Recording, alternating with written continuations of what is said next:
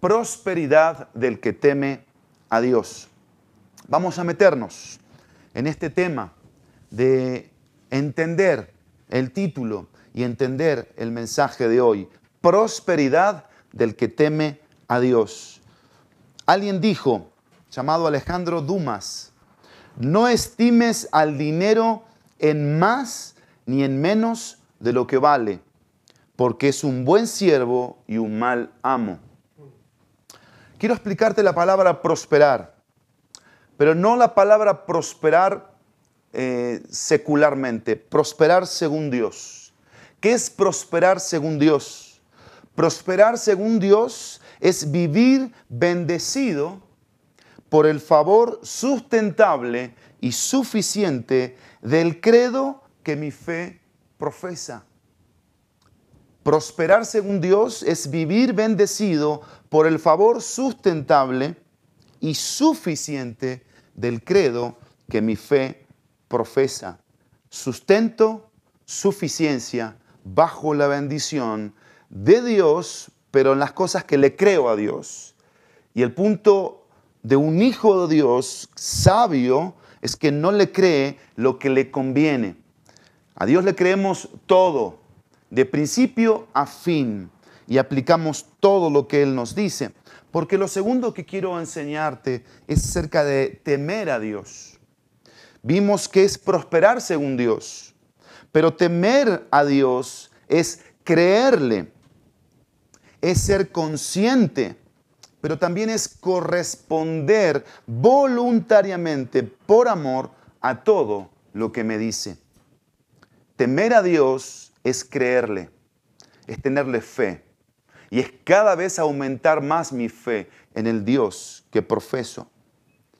Es ser consciente, la, la conciencia de que, de que tengo su mirada sobre mí, de que Él está siempre presente y que Él no está con su dedo señalador hacia mi persona en, en, en, ninguno de los aspectos que a veces hemos malinterpretado, sino que Él está como la mirada de un padre sobre nosotros porque somos sus hijos.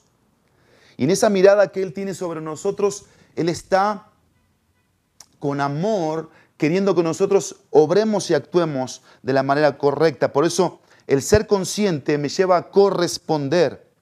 Y esa correspondencia es voluntaria. Y esa voluntariedad es por amor, por amor. Pero miren, esto es muy importante, a todo lo que Dios me dice. Yo he pensado en esta semana en la paciencia de Dios. Y quiero compartir esto contigo. Dios es paciente. Esto es muy interesante para nosotros. Esto debería producirnos gratitud, pero también un descanso de nuestras almas. Pero, pero, eh, debería producir la paciencia de Dios una actitud de cambio. Una actitud de cambio. Déjame decirte esto. Dios es paciente con cada ser que ha creado para que sea salvo. La paciencia de Dios sobre esta creación, sobre los seres humanos, en todo el planeta, es para que vengan al arrepentimiento, para que crean en Jesucristo. Y hoy puede ser el día de salvación. Hoy tú puedes arrepentirte de tus pecados. Hoy tú puedes venir a la cruz de Cristo y pedirle perdón por aquello que te separa de su gloria, que es tu pecado mi pecado. Y puedes acudir a Jesucristo, que fue el que cargó en la cruz todos nuestros pecados. Y puedes pedirle a Jesucristo que te limpie con su sangre. Y puedes confesar que Jesucristo es el Señor. Y puedes decirle ahí a Jesucristo, Jesucristo, ven a mí, sálvame. Ahí está la paciencia de Dios para salvación. Así que yo te animo en esta mañana. Si no eres salvo, si no has nacido de nuevo, si no te has arrepentido de tus pecados, ven a Cristo y recíbelo en tu corazón. Pero también, también es paciente Dios con el que ya es salvo, porque desea, y miren esto, que viva consciente de que un día dará cuentas de todo lo que haya hecho en esta vida. ¿Vives así? ¿Vivimos así la vida cristiana? Me despierto cada día y me acuesto cada día con esa conciencia de que todo lo que yo hago, todo lo que decido, los lugares a donde voy, los pensamientos que tengo, las palabras que salen de mi boca, los sentimientos que están en mi corazón, soy consciente de que voy a dar cuentas a Dios como juez, porque es un juez también, un juez que no permite en el cielo cosas sucias. Soy consciente de eso porque para eso es la paciencia de Dios. Y miren, voy a abrir un paréntesis. Es tan importante este tema para los hijos de Dios, para el pueblo de Dios, para la iglesia de Cristo, que hemos, hemos preparado dos conferencias que vamos a dar el próximo viernes y el que sigue. El próximo viernes y el que sigue, viernes a las 7 de la noche. Dos conferencistas invitados que van a estar compartiendo acerca de las finanzas, acerca de este tema tan importante en la escritura tan práctico en la escritura para que tú puedas aprovechar. Con mi esposa tenemos, tenemos sucesos muy marcados en nuestro matrimonio y, siempre lo hablamos y lo, comentamos porque hubo, hubo un hombre de Dios que en un momento se sentó conmigo y me enseñó acerca de la administración. Y eso fue fabuloso para mí. Yo estaba recién casado, apenas estaba empezando a caminar como, como siervo de Dios, como misionero. Y él se sentó conmigo y me dijo, así debes hacerle. Y para mí fue fabuloso eso, fue liberador, fue quitarme un peso muy, muy pesado porque no tenía esa formación eh, em, práctica, espiritual, acerca de cómo manejar los recursos que Dios me da. Pero también tomamos un curso de finanzas con mi esposa, un curso secular que fue formidable para ella y para mí, que alguien nos lo ofrendó. Un curso que duró varias semanas y que nos ha ayudado en este caminar, en la integridad que buscamos delante de Dios acerca de este tema tan escabroso, tan, tan delicado. Y con eso lo quiero manejar. Y por eso quiero ponerlo delante de ti. Y quiero invitarte a que lo aproveches a que lo aproveches, a que te tomes por favor el tiempo.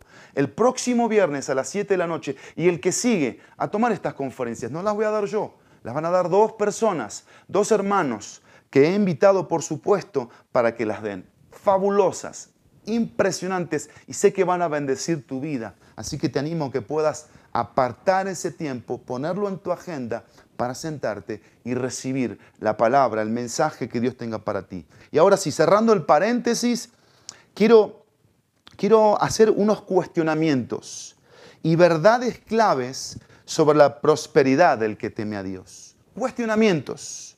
Tengo cuatro preguntas, cuatro preguntas y verdades que van a responder esas preguntas. Son claves para la prosperidad de aquel que si no teme, va a decidir temer a Dios. Y si estás temiendo, seguirás haciéndolo. Cuatro preguntas. La primera pregunta, ¿cómo es que prospera?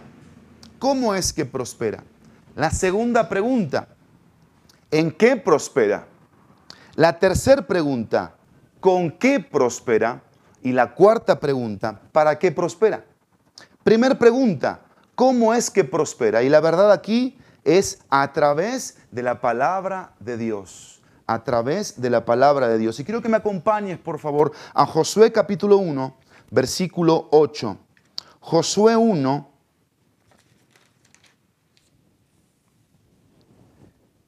Dejamos todo el libro de Deuteronomio atrás, esta segunda ley, esta segunda oportunidad.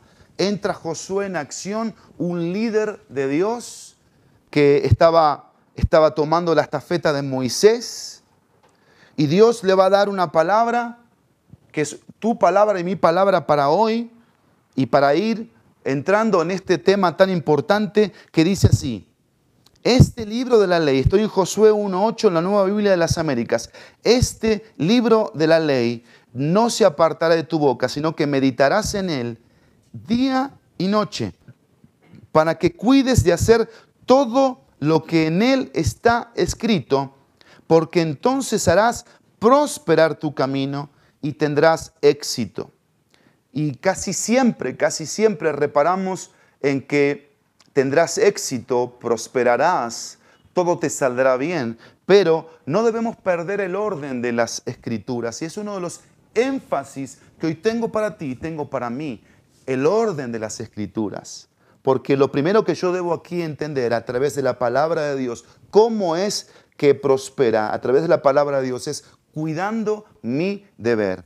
Y mi deber es estar atento a la palabra, meditar en ella, reflexionar, volverla a leer, ver en qué yo me estoy equivocando, reconocer.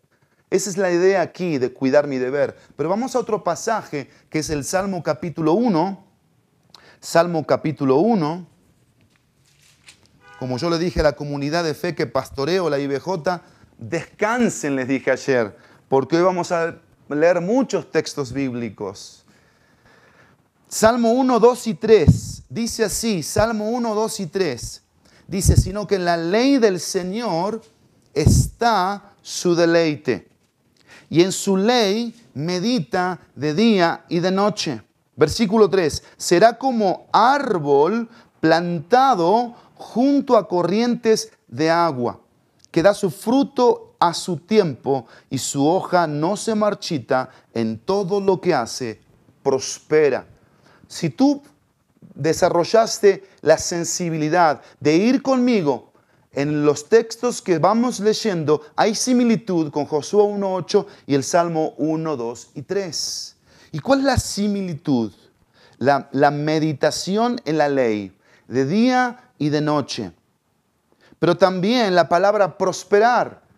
Y aquí estamos hablando de crecer espiritualmente respondiendo a la pregunta cómo es que prospera. Prospero a través de la palabra de Dios. Primero, cuidando mi deber. Segundo, creciendo espiritualmente. Aquí vemos a un hombre comparado con un árbol que cuando medita, que cuando presta oído al consejo de Dios va a crecer y va a crecer sano, va a crecer fuerte, como ese árbol que cuando uno se acerca puede apoyarse en él sin que se caiga, puede eh, tomar del fruto que el árbol produce. Sí a su tiempo, pero produce fruto. Ojo, produce fruto.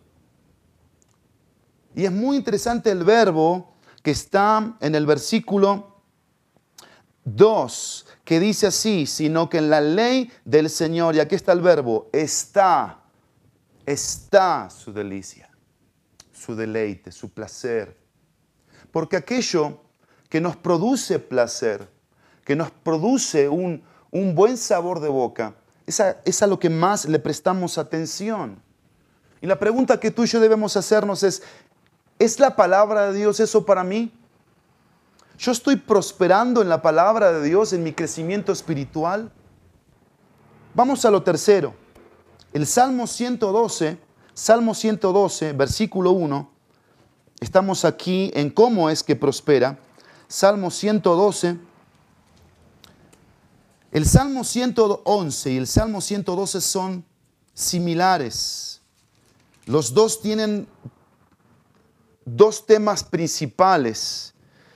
La bendición, la prosperidad del que teme a Dios, del, del justo y las maldiciones del impío. Así comienzan y así terminan los dos salmos. Quiero leer el versículo 10 del 111 y el versículo 1 del 112. Dice así, el principio de la sabiduría es el temor del Señor. Buen entendimiento tienen todos los que practican sus mandamientos. Sus, su alabanza permanece para siempre.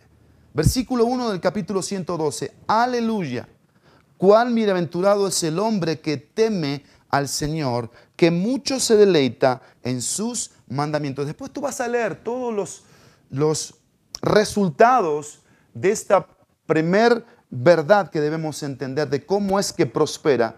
Prospera a través de la palabra de Dios, cuidando el deber, creciendo espiritualmente, pero en tercer lugar aquí, comprometido en obedecer. Porque aquí la referencia del temor de Dios está basada en la obediencia.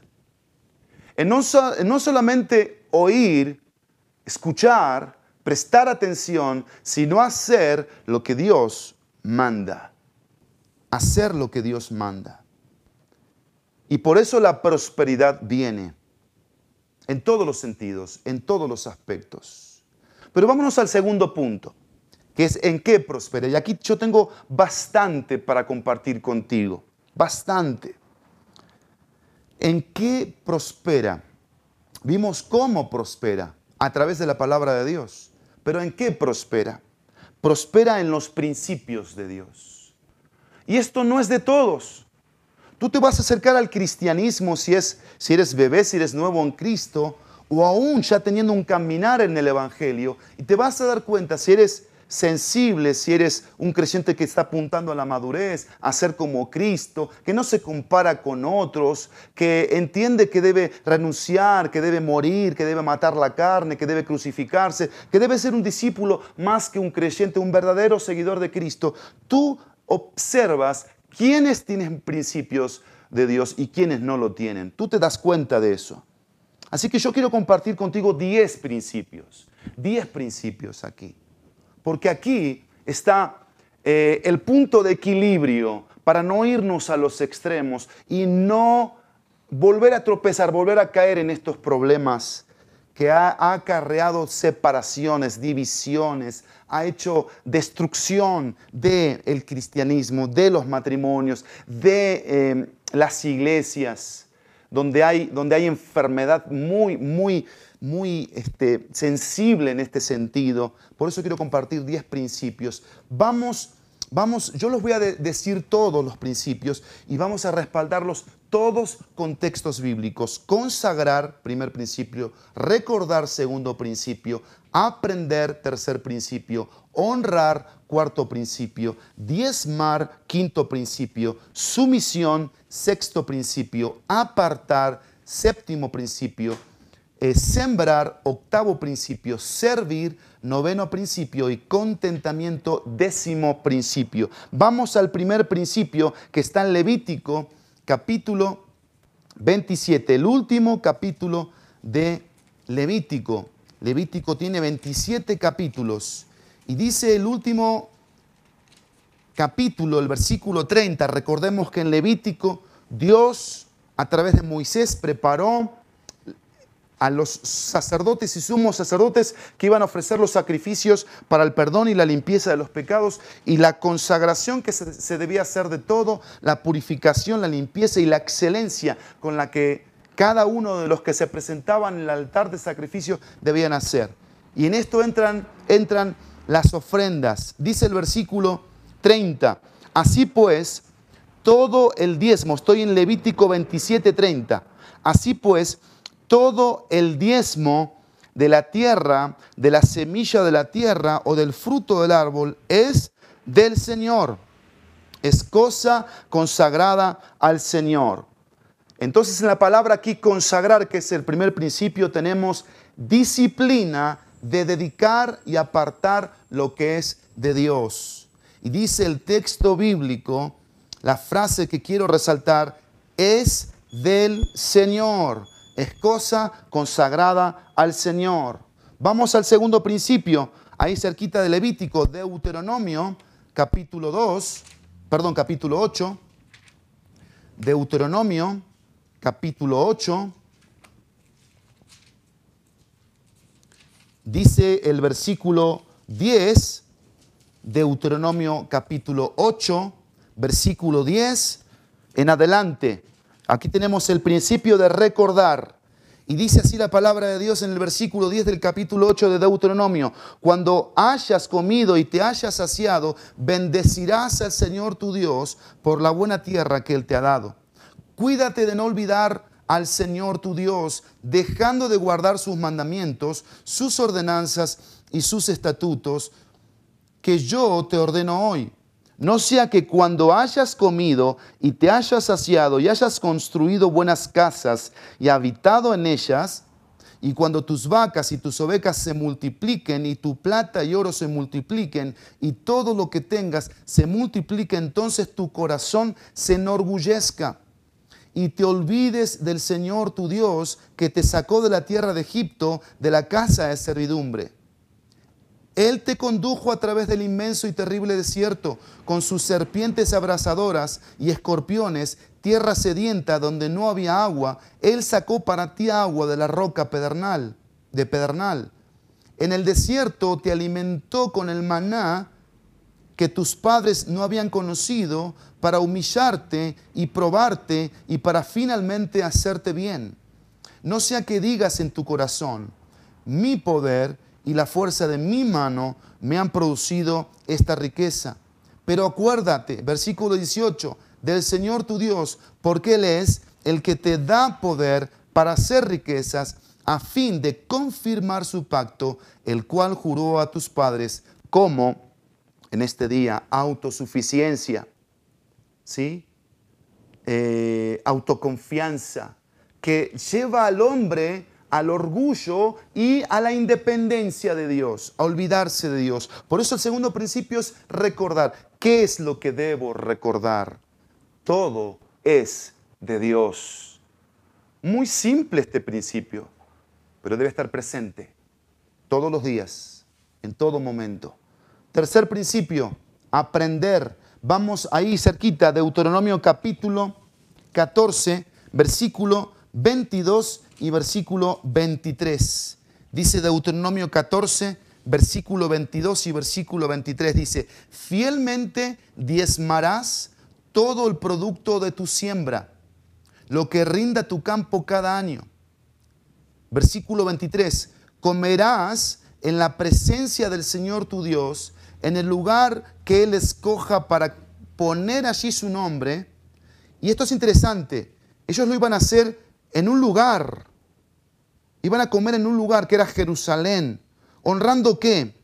Honrando al pueblo de Dios, bendiciendo al pueblo de Dios. Vean la secuencia de la palabra y el orden de la palabra. Y dice el versículo, eh, en el lugar que Él escoja para poner allí su nombre, damos testimonio damos testimonio a través de las palabras de Dios, haciendo lo que Dios nos dice en el orden que Dios pone y tenemos la bendición. Pero miren lo que dice el texto.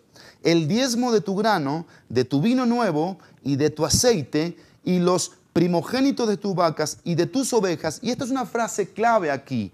Dice, para que aprendas a temer siempre al Señor tu Dios. Si hoy te vas a quedar con algo de este mensaje, mi deseo es este porque el tercer principio es aprender. ¿Y qué es lo que debemos aprender? Los para qué de la Biblia. Eso es lo que yo quiero que aprendas.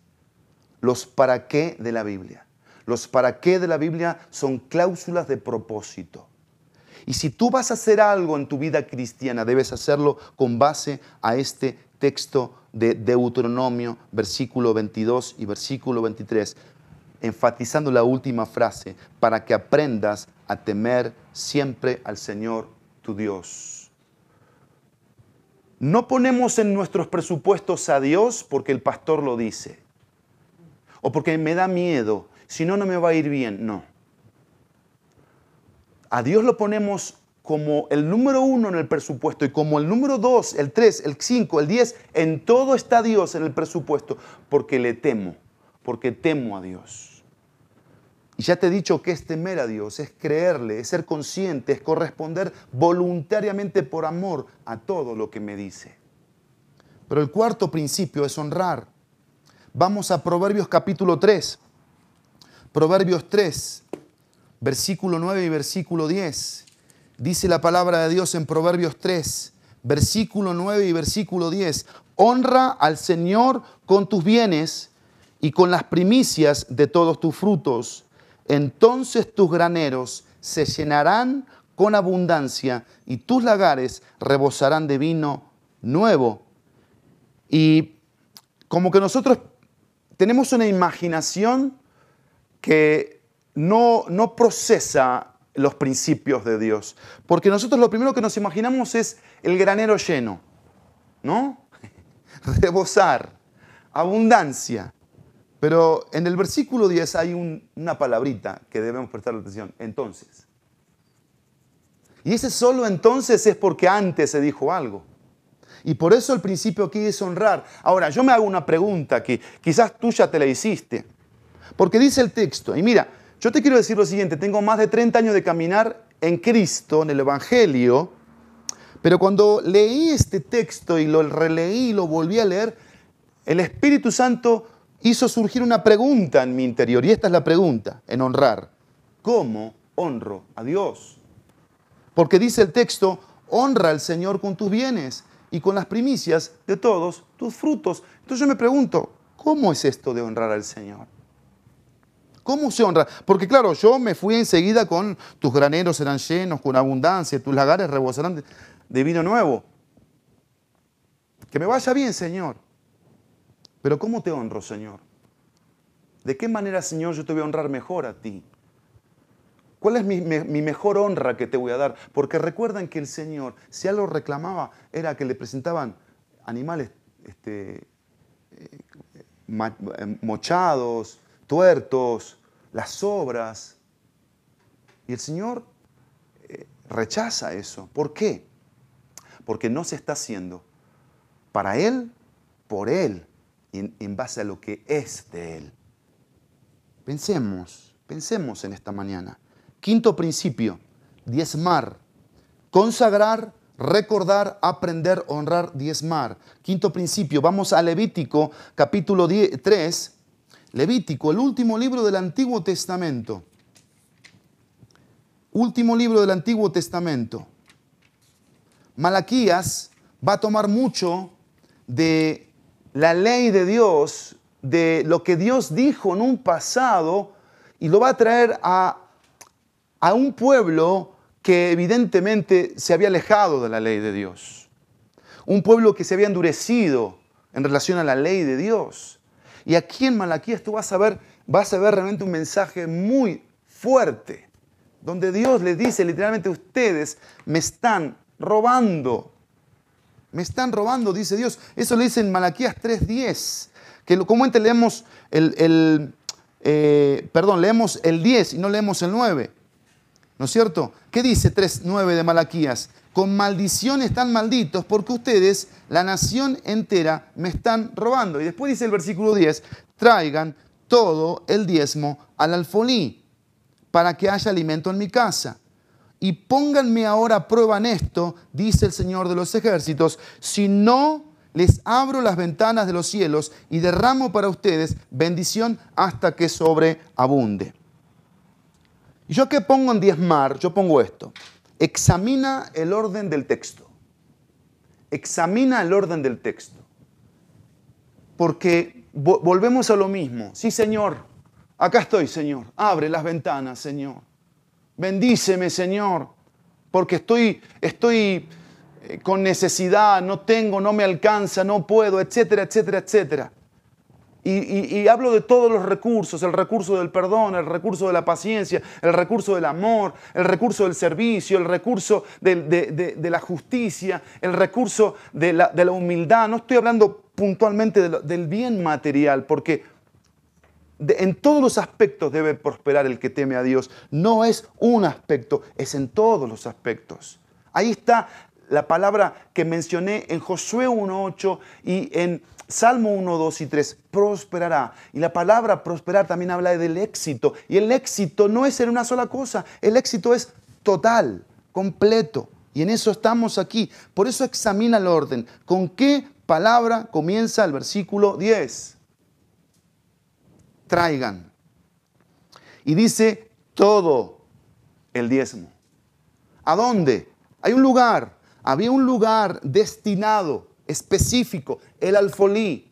Y el alfolí no es como hoy se ha, eh, hecho en las iglesias porque somos mediocres, que es una canastita, a veces malolienta, y con palos bien largos, que parece que te van a dar un barazo si no das. No, no era así, era un lugar. La gente sabía que estaba ahí, punto. Y la gente iba voluntariamente. La gente iba voluntariamente. Y tú te acordarás en Crónicas capítulo 29 que tuvo que decir que ya no traigan más. No, no, traigan más porque ya rebosaban de, ofrendas, de, de, traer lo que, lo que es de Dios. Pero ese es el orden, traer. Y dice el versículo, dice el versículo 10, en la parte del orden, para que haya alimento en mi casa, es decir, en relación a la obra del Señor, a las cosas espirituales, al, al, reino de Dios, que no esté padeciendo, que, que, que tenga lo que, lo que necesita y lo que tiene que tener, dice el texto. Y acá está el orden, miren, pónganme ahora a prueba en esto. Examina el orden. Primero es traer todo para que haya alimento. Y ahora ponme a prueba, dice el Señor. Pero ¿qué hacemos nosotros? Nosotros lo primero que queremos es ponerlo a prueba. Dale, dame. Si no me das de mi lado para allá, no, no, no esperes mucho. ¿Por qué? Porque estoy pobre, no tengo, no tengo, no tengo la actitud suficiente y abundante para ir y servir y dar la segunda milla y poner la, otra mejilla y dar no solamente la capa y la túnica y, hacerlo y hacerlo y hacerlo incansablemente. Bueno, acá está el, el, orden. Vamos al sexto principio. El sexto principio es sumisión. Y vamos al pasaje de Romanos capítulo 13. Romanos capítulo 13. Y aquí tenemos un principio tan importante para nuestra vida cristiana, tan importante.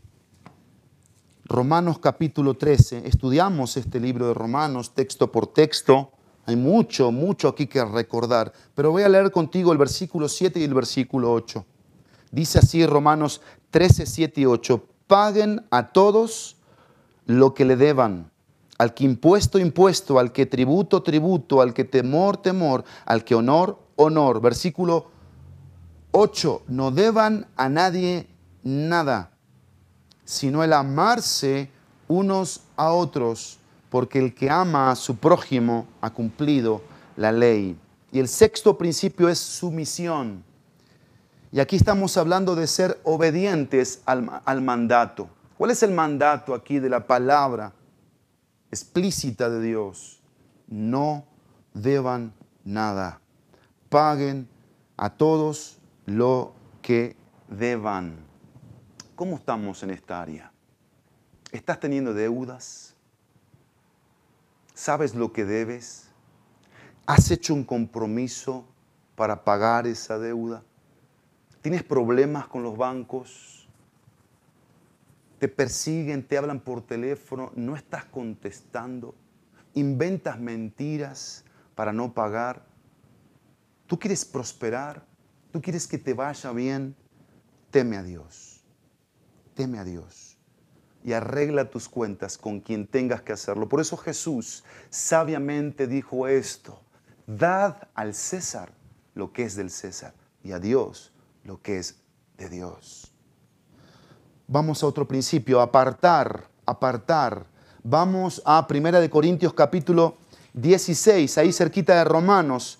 Primer epístola de Corintios capítulo 16, versículo 1 y 2, dice, ahora bien, en cuanto a la ofrenda para los santos, hagan ustedes también como instruí a las iglesias de Galacia, que el primer día de la semana cada uno de ustedes aparte y guarde según haya prosperado, para que cuando yo vaya no se recojan entonces ofrendas. Y aquí el principio es apartar, consagrar, recordar, aprender, honrar, diezmar, sumisión, apartar. Y hay un orden también aquí, por eso yo te lo mencioné desde el principio. ¿Cuál es el orden?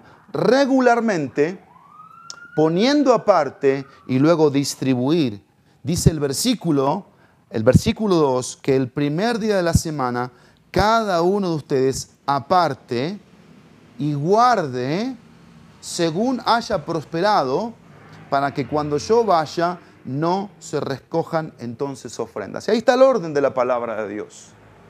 Cada ingreso que Dios me permita tener, la actitud temerosa, humilde y sensible de mi corazón debe ser, Dios tú me diste, yo voy a apartar lo que a ti te pertenece. Y siempre que tengo en mi mano el recurso de Dios, siempre debo tener la actitud de, esto no es mío, esto es por gracia y misericordia de Dios que lo recibo, yo, Dios mío, te lo dedico y Dios mío, pienso en estos momentos, ¿quiénes tienen necesidad? ¿Qué puedo hacer con el recurso que tú me has dado por el que está necesitado? Porque no quiero ser egoísta, no quiero ser eh, materialista, no quiero ser caer en, en la vanidad, quiero honrarte a ti a través de lo que tú me das. Y esa es la actitud, ese es el principio, apartar. Desde, desde el centavito hasta el ingreso más más abundante que Dios pueda traer a nuestras vidas. Porque la fidelidad no es en lo mucho, sino en lo poco. Tenemos que aprender a ser fieles en lo poco y a caminar en fidelidad en lo poco. Porque no, anhelamos, no anhelamos enriquecimientos. No anhelamos atesoramientos.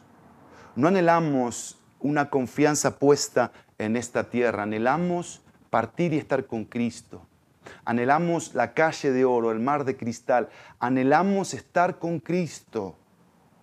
Nosotros estamos de paso en esta tierra, somos peregrinos y extranjeros. Por eso el mensaje, el mensaje como connotación, una de las tantas es quitarnos pesos de encima porque estamos aferrados a esos pesos. Llámese cartera, chequera, tarjeta de crédito, llámese este, lo, que, lo que yo he pensado o he definido como, como estilo de vida.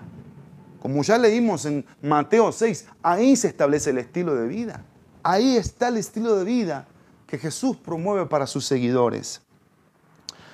Pero no solamente apartar, sino sembrar es el octavo principio. Y vamos por favor ahí a 2 de Corintios capítulo 9, 2 de Corintios 9, 2 de Corintios 9, versículo 1 y 2 y 6 al 8. Dice 2 de Corintios 9, 1 y 2, porque en cuanto a este servicio a los santos, es por demás que yo les escriba, pues conozco su buena disposición, de la cual me alegro por ustedes ante los macedonios. Es decir, que Acaya ya ha estado preparada desde el año pasado. El celo de ustedes ha estimulado a la mayoría de ellos. Versículo 6 al 8.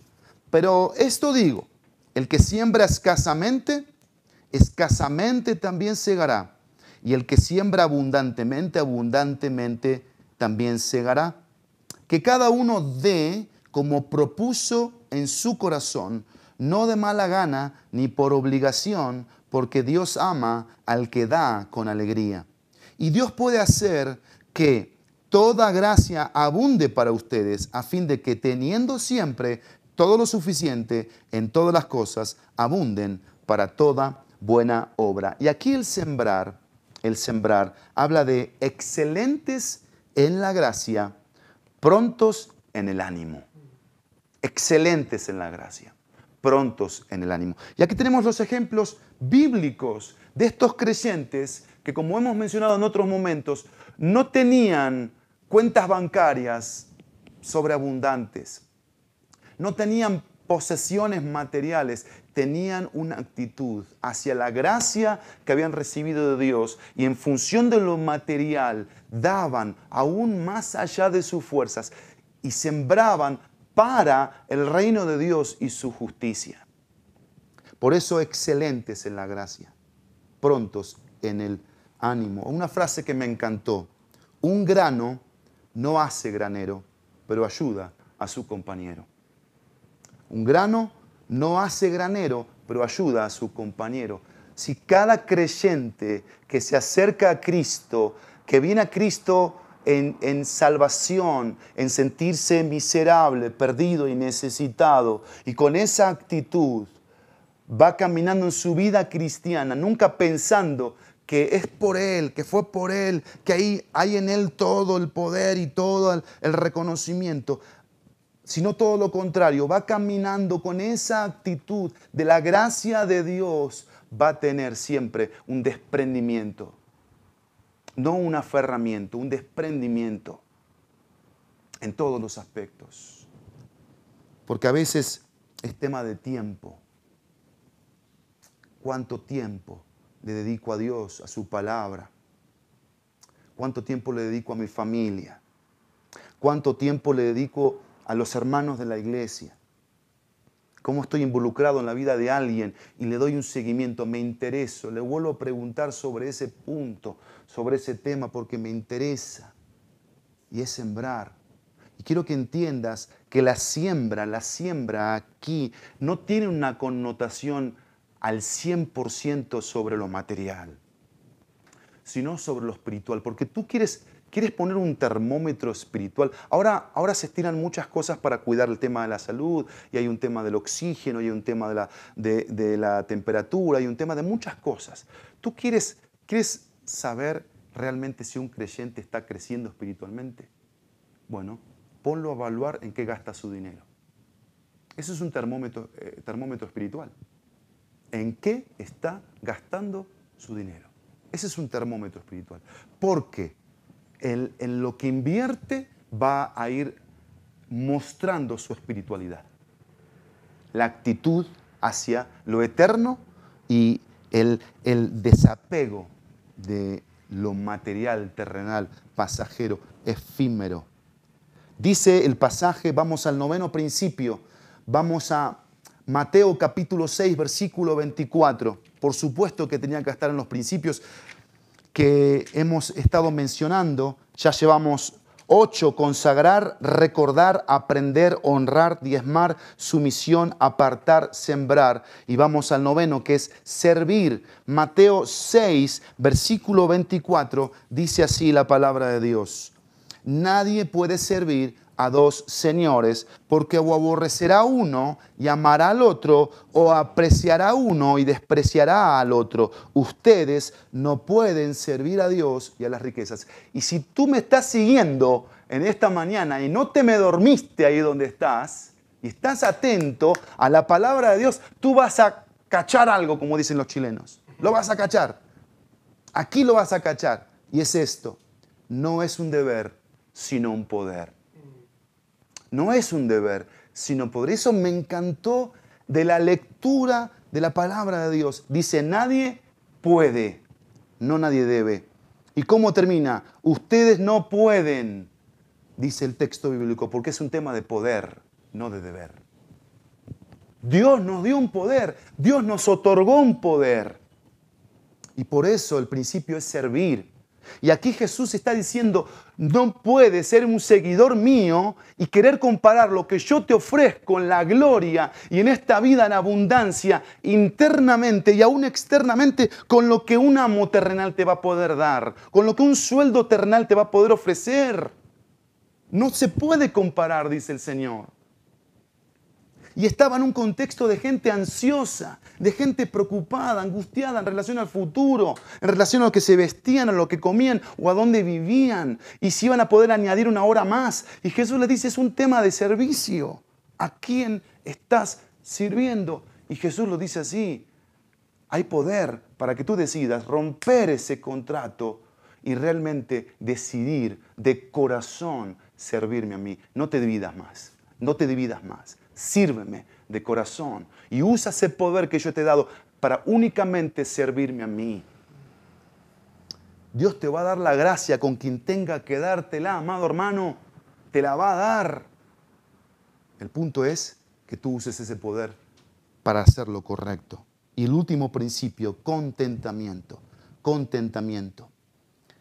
Vamos a buscar rápidamente ahí en Primera de Timoteo capítulo 6, Primera de Timoteo 6, versículo 6. Estoy en Primera de Timoteo 6, versículo 6 al versículo 10. Dice, pero la piedad, en efecto, es un medio de gran ganancia cuando va acompañada de contentamiento porque nada hemos traído al mundo, así que nada podemos sacar de él. Y si tenemos que comer y con qué cubrirnos, con eso estaremos contentos. Pero los que quieren enriquecerse caen en tentación y lazo, y en muchos deseos necios y dañosos que hunden a los hombres en la ruina y en la perdición.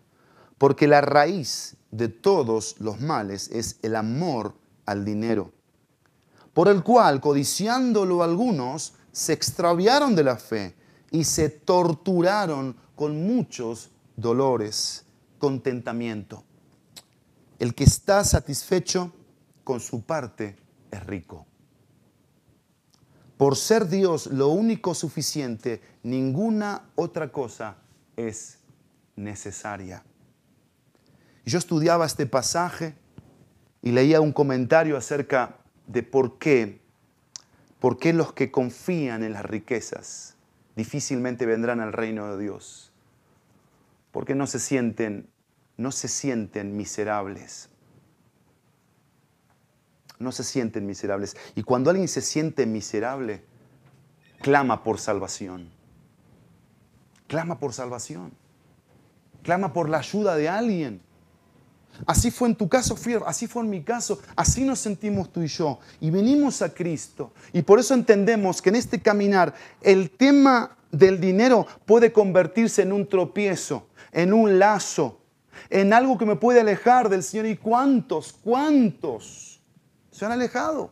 ¿Cuántos han tropezado? ¿Cuántos han terminado mal esta carrera por no, no caminar en el contentamiento? En el contentamiento. Te quiero volver a leer, esto. El que está satisfecho con su parte es rico. Por ser Dios lo único suficiente, ninguna otra cosa es necesaria. Así que, ¿cómo es que prospera? alguien que teme a Dios a través de la palabra de Dios. ¿En qué prospera?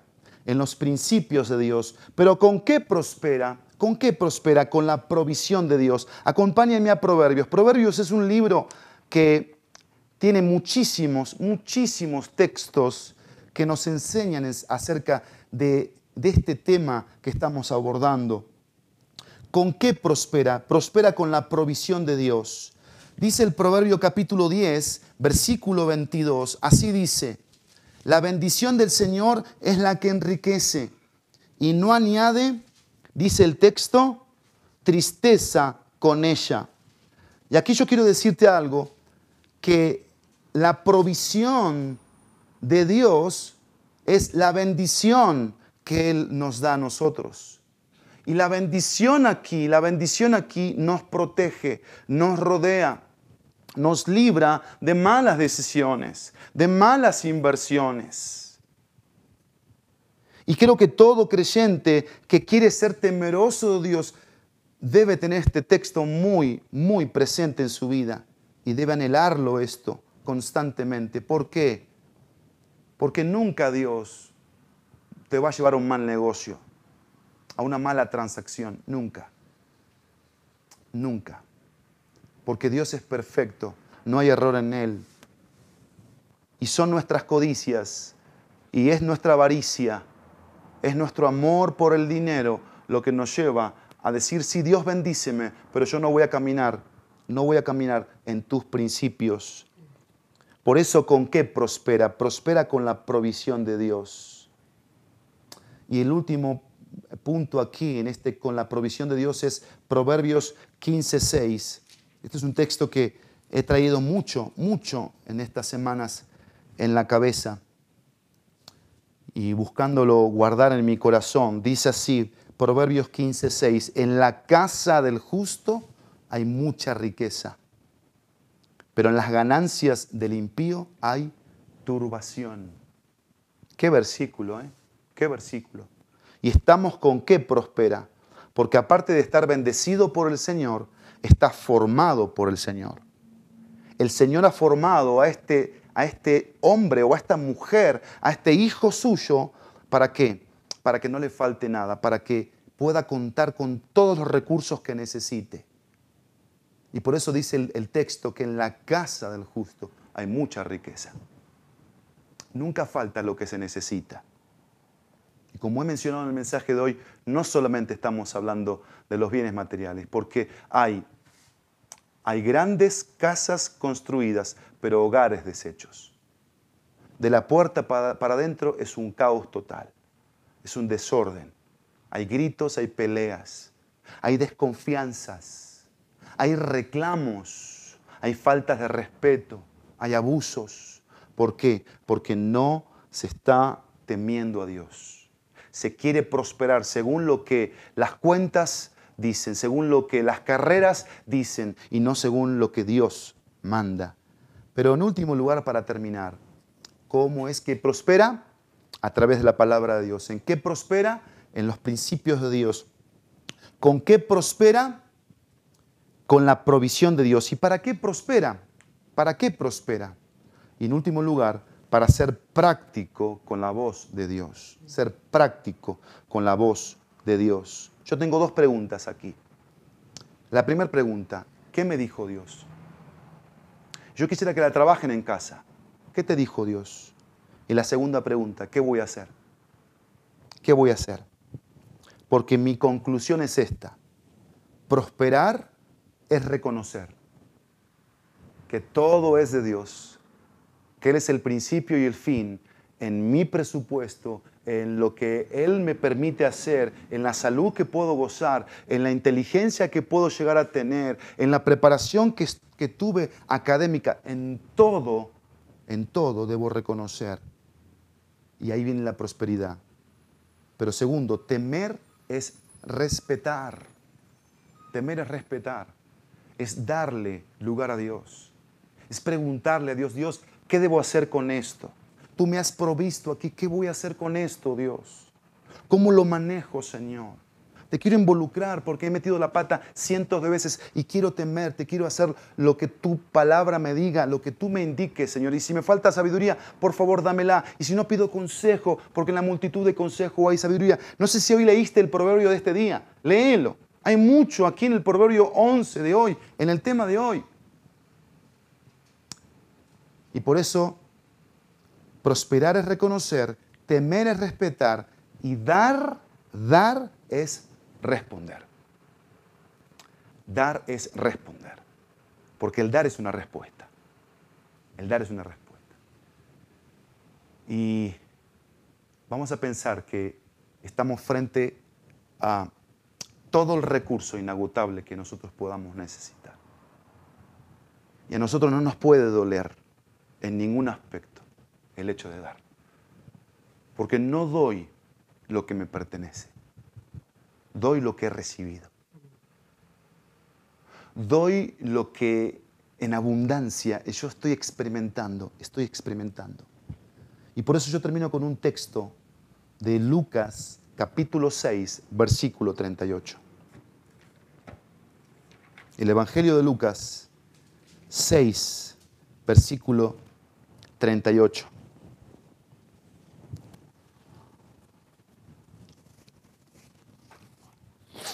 Dice así la palabra de Dios, Lucas 6:38.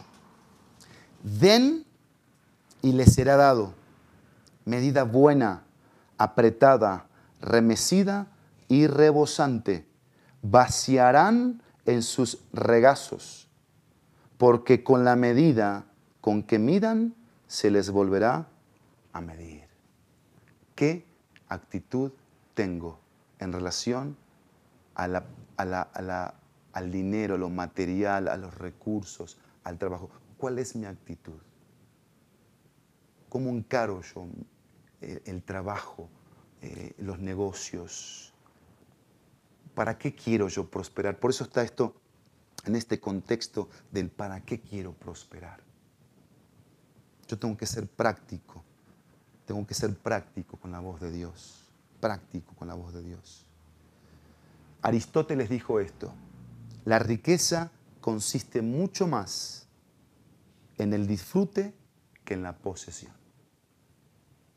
Y si nosotros hemos sido sensibles al mensaje de este domingo, podremos concluir que realmente el dinero no nos hace felices.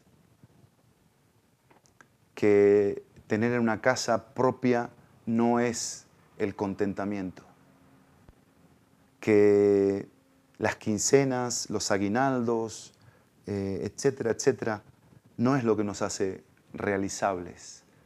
no es lo que nos da la plenitud de la vida, es un ser, es Dios, es Jesucristo, es el Espíritu Santo, es ir a las escrituras, es escuchar, ser humildes, sensibles y obedecer su voz.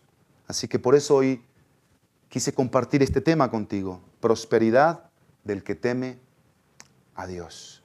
Vamos a orar para que esto el Señor lo aplique a nuestras almas.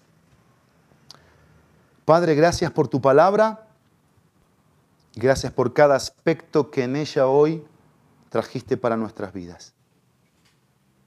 Tú sabes, Dios, de todos los que escuchen o estén escuchando o vayan a escuchar este mensaje, sabes en la condición en la que nos encontramos.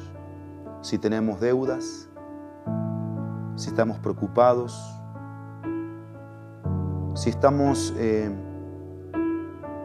mal administrando, si no tenemos principios en el área de las finanzas, de los recursos, si no hay temor de ti, si cada vez, cada vez hay menos en vez de más, porque no estamos prosperando según, según tú. Queremos venir en arrepentimiento, en confesión, pedirte perdón, buscar restauración.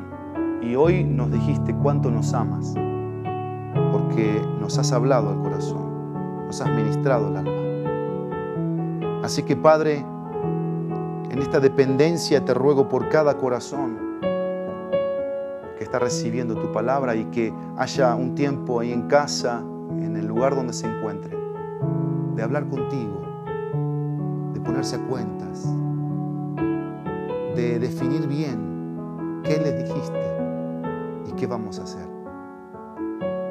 Gracias Dios mío por darnos la oportunidad de aprender.